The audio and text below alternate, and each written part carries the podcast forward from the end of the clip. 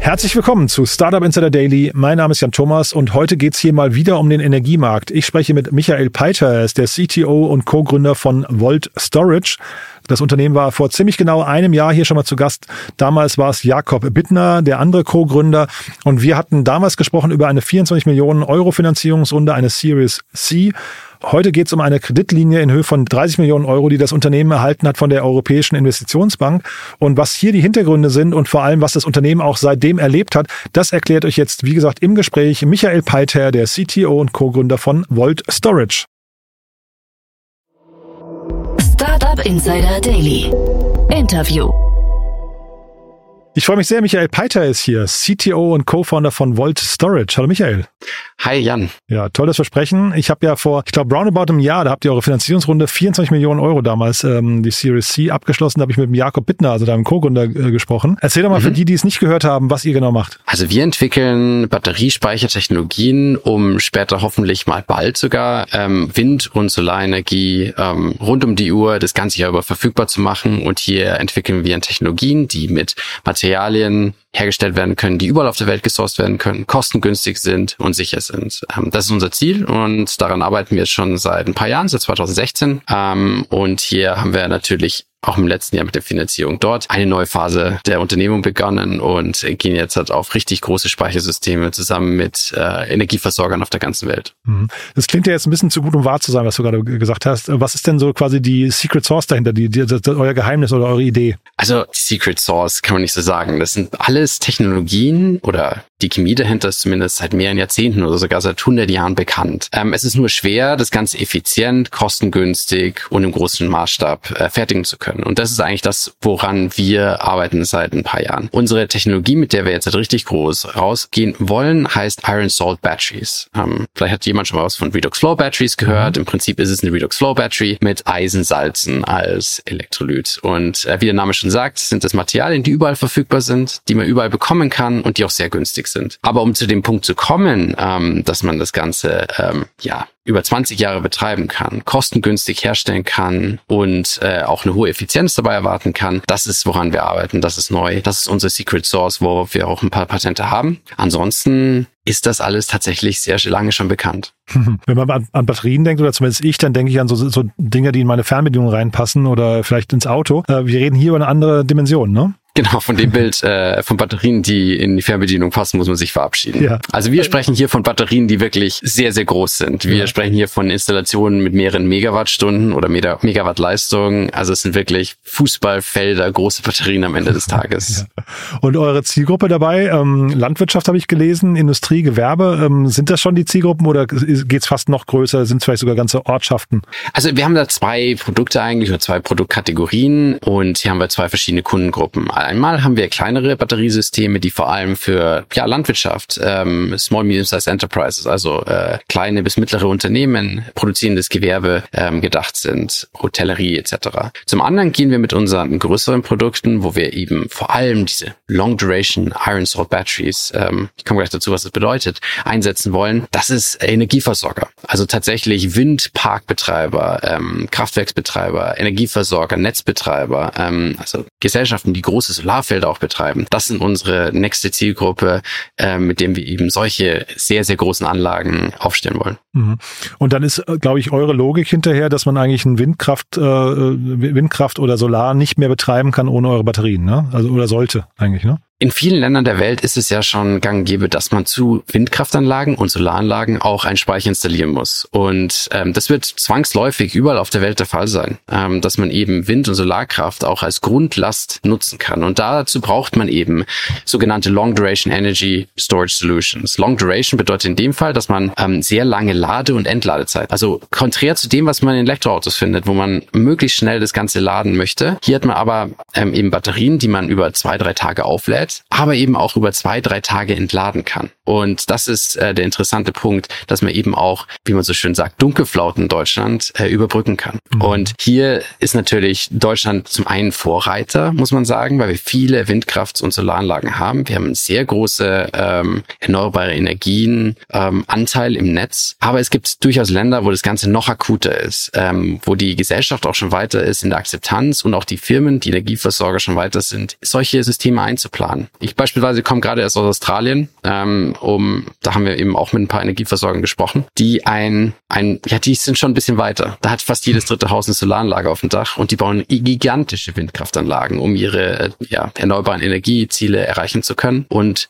auch wie Australien zum Beispiel gebaut ist, die Netzabdeckung, eben das ist ein langer Strang an der Küste entlang Prinzip. Mhm. Das hinzubekommen, dazu braucht man Batterien in Zukunft und da positionieren wir uns als die ökologische, äh, langfristig kostengünstigste und aber auch äh, sicherste Batterietechnologie, um auch 100% Made in Germany Batteries oder in dem Fall 100% Made in Australia Batteries hinzubekommen. Mhm. Du hast gesagt, in der Finanzierungsrunde ist quasi eine neue Phase, hat bei euch begonnen. Äh, wie sieht die aus, die Phase? Wir haben letztes Jahr, also vor fast genau einem Jahr, äh, unseren letzten Investor an Bord geholt und das war Cummins. Ähm, Cummins, für die, die es nicht kennen, ist ein, ist der Weltmarktführer eigentlich für ähm, Backup Generators, Dieselgeneratoren und Generationseinheiten auf der Welt. Also immer wenn man irgendwie ein Krankenhaus zum Beispiel betreibt, man braucht einen Backup äh, Power Generator, dann ist das meistens Cummins. Ähm, gilt auch für viele verschiedene Off-Grid Solutions, also ähm, ja Themen oder Businesses, äh, Wohnsiedlungen, äh, Hotels, die in Inselanlagen äh, sind, die weit weg sind vom Netz, ähm, das machen die. Und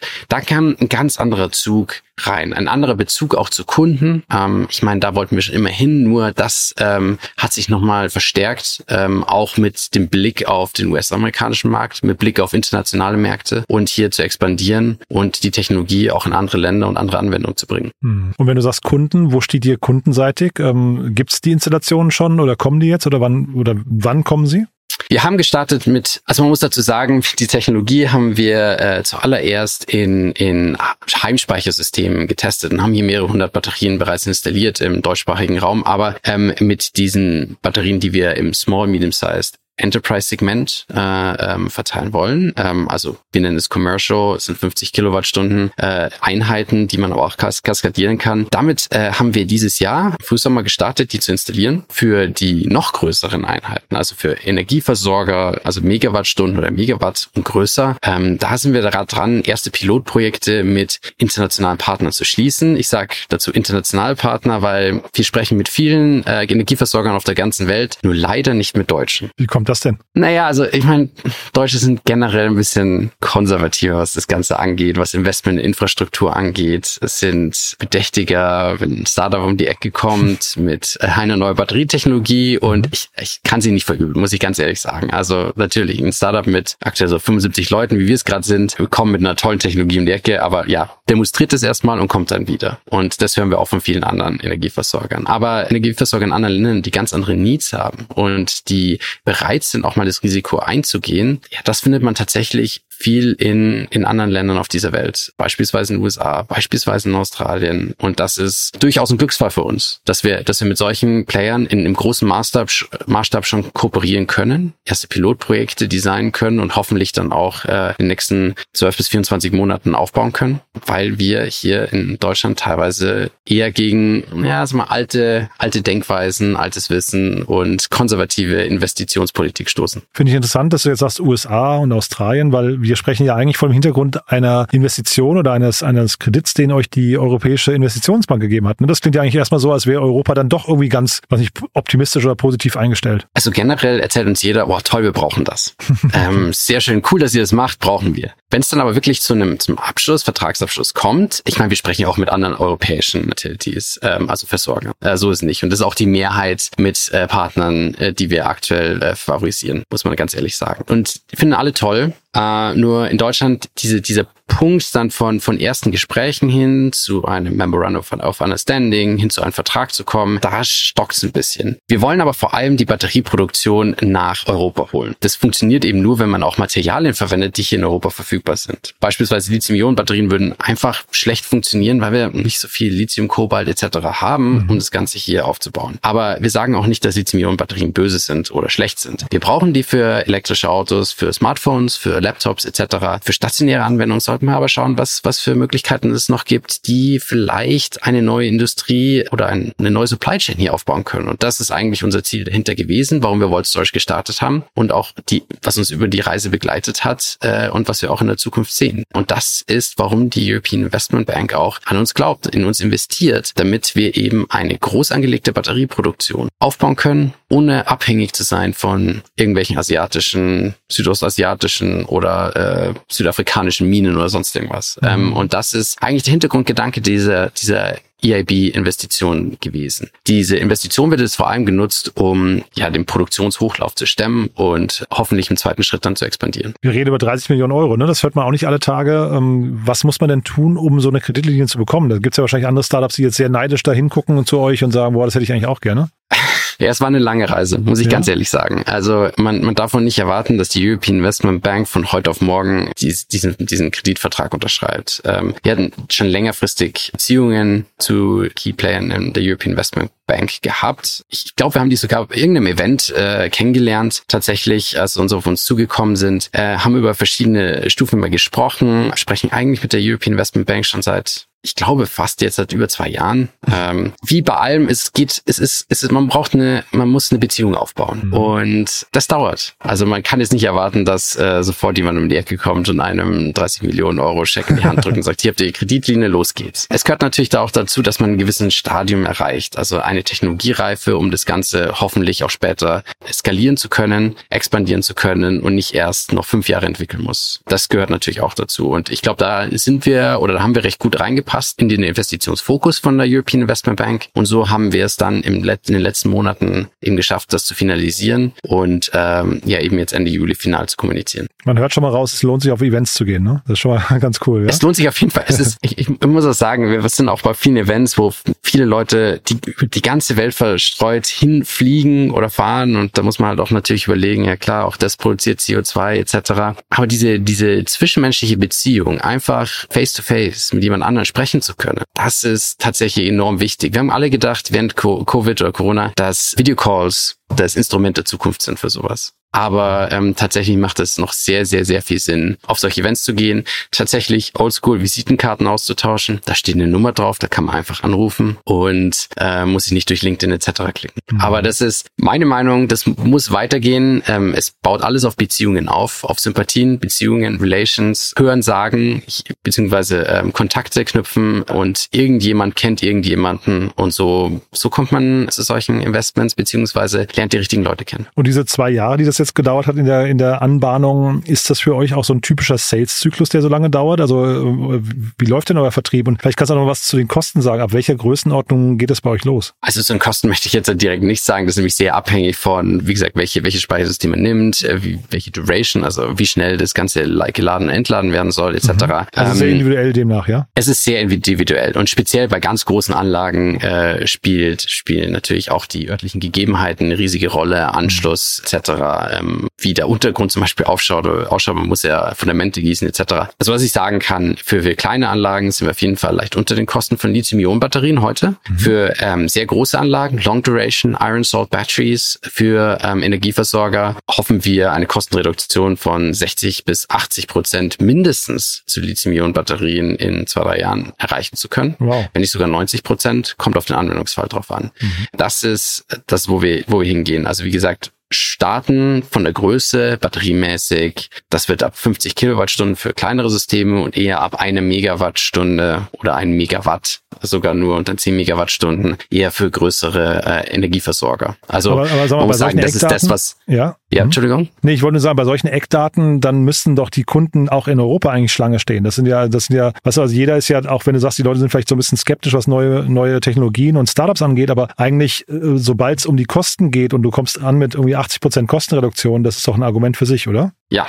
eigentlich ja, schon. Eigentlich ähm, schon. Es ist, es ist nur diese, diese verschiedene Märkte haben auch verschiedene eine, äh, Business Cases dahinter. Aha. Ganz klar. Und in ein paar Märkten funktioniert das, in anderen Märkten funktioniert dieser Business Case. Ähm, muss nicht unbedingt dasselbe sein. Am Ende bauen wir produ oder produzieren wir Batterien und die Batterien kann man laden und entladen und damit äh, schauen, was wir machen. Aber es ist ein sehr unique, also es ist ein einzigartiger Business Case meistens für die jeweiligen Versorger, was natürlich auch zusammenhängt, wo die sitzen, welche erneuerbaren Energienanlagen die haben, also Wind, Solar, Heavy, vielleicht auch Wasserkraft, vielleicht auch ähm, Erdwärme. Ähm, und da geht, also wie gesagt, das, das ist ein, es ist ein sehr Engineering-Heavy Projekt. Das heißt, wir designen die Batterie für den Anwendungsfall dahin. Wir haben hier Module, und von da aus starten wir und sprechen hier auch mit den Versorgern oder den Kunden. Die typischen Sales Cycles für, für solche Anlagen sind für kleinere Kunden, also sagen wir mal Handwerker, Farmer, also Landwirte, äh, Hotels, Gastronomie, kleine mittelständische Unternehmen. Da sprechen wir von Sales Cycles von zwei, drei Monaten vielleicht nur. Ah, ja. ähm, bei sehr großen Anlagen Energieversorger, da sprechen wir von Sales Cycle von zwei, zwei bis Open-End würde ich sagen Jahre, aber ich schätze mal eher so im Bereich zwei bis vier Jahre. Und seit der letzten Finanzierungsrunde gibt es ja dann noch wichtige Learnings, die du teilen kannst? Sind da Dinge passiert, wo du sagst, die, die sollten andere Startups mal gehört haben? Also ich glaube, es sind viele Punkte, die, ähm, also zeitlich gesehen, im, was im letzten Jahr passiert ist, viele Punkte, die äh, viele andere Startups schon gehört haben und die in alle Munde sind. Finanzierungssituation auf den Märkten ist aktuell nicht so gut. Äh, mhm. Wir sind eben froh, dass wir jetzt seit den nächsten eineinhalb bis fast zwei Jahre keine neue Finanzierungsrunde geplant haben. Natürlich kann immer alles anders kommen, aber das ist zumindest der Plan, den wir Budget Budget haben, weil, ja, wie gesagt, jetzt fundraisen zu müssen, vor allem große Mengen, vor allem in diesem, diesem Bereich zwischen, ja, wir haben, wir haben eine Product Market Fit in irgendeiner Form. Wir haben das Produkt, aber wir müssen die Produktion starten, speziell für Hardware-Startups. Wahnsinnig schwierig. Mhm. Kapitalintensive Themen, super, super schwierig. Ähm, da lieber so Asset-Light Sachen wie Software, die gehen schon noch eher. Da gibt's auch wieder andere Probleme. Das sind Valuations niedrig, also Unternehmensbewertung. Aber ja, das, da gab's schon einen riesen Dämpfer in der Branche. In der Green Tech, Clean Tech, Energy Branche vielleicht jetzt nicht so extrem wie äh, beispielsweise ähm, SaaS Models oder äh, irgendwelche, irgendwelche anderen Services ähm, oder sagen wir sowas wie Flink Gorillas etc. Aber dennoch muss ich sagen, es ist nicht mehr so leicht wie früher und man muss sich da wirklich reinhängen und ich fürchte, da werden auch noch einige andere Startups äh, leider diese diese Downphase nicht mehr überleben. Mhm. Ich kenne selber zwei, drei Startups, die strugglen oder bereits äh, Insolvenz anmelden mussten, ja. was sehr schade ist. Ja, ist leider die Phase momentan. Ne? Da kann man kann man wahrscheinlich auch nicht viel machen. Da hilft auch zum Teil das beste Produkt nichts. Nee, da hilft ja. das beste Produkt nichts. Das ist einfach teilweise, äh, bei einem anderen Startup kenne ich es, teilweise einfach schlechtes Timing gewesen. Tolles mhm. Produkt, toller Markt, erste Kunden, Wahnsinn, aber timingmäßig äh, mit Beginn Ukraine-Krise plus drohende Rezession wurden alle Finanzierungsaktivitäten eingestellt mhm. und damit äh, hat man sich dann nicht mehr retten können. Ähm, was sehr schade ist und natürlich auch Arbeitsplätze kostet, darf man gar nicht, äh, darf man gar nicht auf die leichte Schulter nehmen. Mhm. Und eure größten Herausforderungen, du hast jetzt gesagt, Finanzierung steht jetzt erstmal für die nächsten Jahre, das ist ja super, aber was sind die anderen Themen? Sind es dann nur technische Themen oder müsst ihr jetzt quasi die ersten, was nicht, ähm, Anlagen bauen, die ersten Pilotkunden irgendwie überzeugen, glücklich stimmen oder was sind so die Herausforderungen? Also im technischen Bereich, äh, speziell für ganz große Anlagen, haben wir natürlich noch so ein Scaling-Thema Thema. Also wir müssen die erste richtig große Anlage hoffentlich äh, Ende nächstes Jahr aufstellen, um hier noch ein paar Probleme zu lösen. Wir haben ein, also die Challenges liegen dann vor allem im Bereich Hiring und mhm. Ramp-up von der Produktion. Ähm, den einen Teil, Hiring, ja, da versuchen wir natürlich die besten, besten Leute zu bekommen und äh, hier kämpft man tatsächlich auf dem Arbeitsmarkt gegen viele große Player, die einfach viel tiefere Taschen haben. Wir hoffen natürlich, dass wir die richtigen Leute überzeugen können mit dem richtigen Drive, mit dem richtigen äh, Hintergrundgedanken, was will ich tun, ähm, in welche Branche will ich gehen, möchte ich was für die Zukunft tun und natürlich auch, wir bieten die Möglichkeit immer, dass man Unternehmensanteile bekommt, was natürlich bei anderen großen Playern, wenn man jetzt in einen Großkonzern geht, jetzt nicht in diesem Sinne der Fall ist oder in diesem Umfang. Man hat ja auch eine andere, ja, Entwicklungsspanne, Führungsspanne oder ähm, generell, man macht andere Erfahrungen und lernt viel mehr, weil man natürlich ein kleineres Team ist und auch viel mehr verschiedene Aufgaben äh, erfüllen muss und möchte. Und ähm, da die richtigen Leute zu finden, ist eine Challenge, aber die ist, glaube ich, umsetzbar. Für das für die Produktionsthematik, dafür haben wir uns eben erst äh, frisches Geld geholt, äh, um das Ganze hochzufahren. Wir ziehen auch jetzt in unsere neuen Räumlichkeiten, unsere neue Fertigungsstätte hier im Norden von München, um insgesamt 5000 Quadratmeter zu haben, dass wir da wirklich mal äh, im großen Stil starten zu können. Da sind wir dabei, dass wir im September, Oktober umziehen. Und das ist schon der erste Schritt in diese richtige Richtung. Aber da stecken mhm. natürlich noch viele, viele ähm, Teufel im Detail. Brauchen wir gar nicht, gar nicht sagen, dass wir, wenn wir umziehen, alles gelöst haben. Ähm, da bin ich mir sicher, dass es noch Ups und Downs gibt. Aber das sind im Prinzip die zwei größten Probleme. Mhm. Du hast ja gerade sag mal, angerissen, ich habe gesehen, ob bei, bei euch hat besser, ich glaube so zehn offene Stellen habt ihr gerade, ne? Ja, und das werden noch mehr in Zukunft. Ja. Also ähm, wir sind jetzt gerade aktuell 75 bis 80 Leute. Ich kann es gar nicht sagen, heute ist der 1. August, haben viele Leute angefangen. Ich überblicke das leider auch nicht mehr so ganz. Aber wir werden ziemlich schnell auf 100 oder sogar über 100 Leute wachsen. Und äh, müssen wir auch, um das zu erreichen oder das zu erfüllen, was wir uns vorgenommen haben und was wir unseren Kunden natürlich auch versprochen haben. Mhm. Cool. Du, dann äh, hat's mir mir großen Spaß gemacht. Ich drücke die Daumen, dass sagen wir, die, die nächsten Meilensteine erreicht werden. Haben wir was Wichtiges vergessen? Ich glaube nicht. Cool. Hat mir großen Spaß gemacht. Dann bis zum nächsten Mal, ja? Vielen Dank. Alles Gute. Bis zum ne? nächsten Mal. Ciao. Dankeschön. Ciao. Startup Insider Daily, der tägliche Nachrichtenpodcast der deutschen Startup-Szene. Das war Michael Peiter, CTO und Co-Gründer von Volt Storage. Sehr spannend, oder? Mal ein anderer Aufhänger für ein Gespräch, denn eine Kreditlinie haben wir hier relativ selten besprochen, aber umso spannender natürlich die Hintergründe und auch die Entwicklung des Unternehmens. Wirklich sehr beeindruckend und es bleibt natürlich nach vorne raus sehr, sehr spannend zu sehen, wie groß das Ganze mal wird. Ähm, ich finde, das klang eben sehr souverän, sehr selbstbewusst. Dementsprechend, wir drücken alle Daumen. Wenn es euch gefallen hat, gerne weiterempfehlen an Menschen, die hier mal reinhören sollten, vielleicht speziell in diese Folge, weil sie sich vielleicht für den Batteriemarkt interessieren oder auch natürlich generell gerne diesen Podcast weiterempfehlen empfehlen. Ihr wisst, wir freuen uns immer über neue Hörerinnen und Hörer, die uns noch nicht kennen. Ja, vielen Dank an euch fürs Zuhören, vielen Dank fürs Weiterempfehlen. Euch einen tollen Tag, vielleicht bis nachher oder falls nicht bis nachher, dann hoffentlich spätestens bis morgen. Alles Gute, ciao, ciao.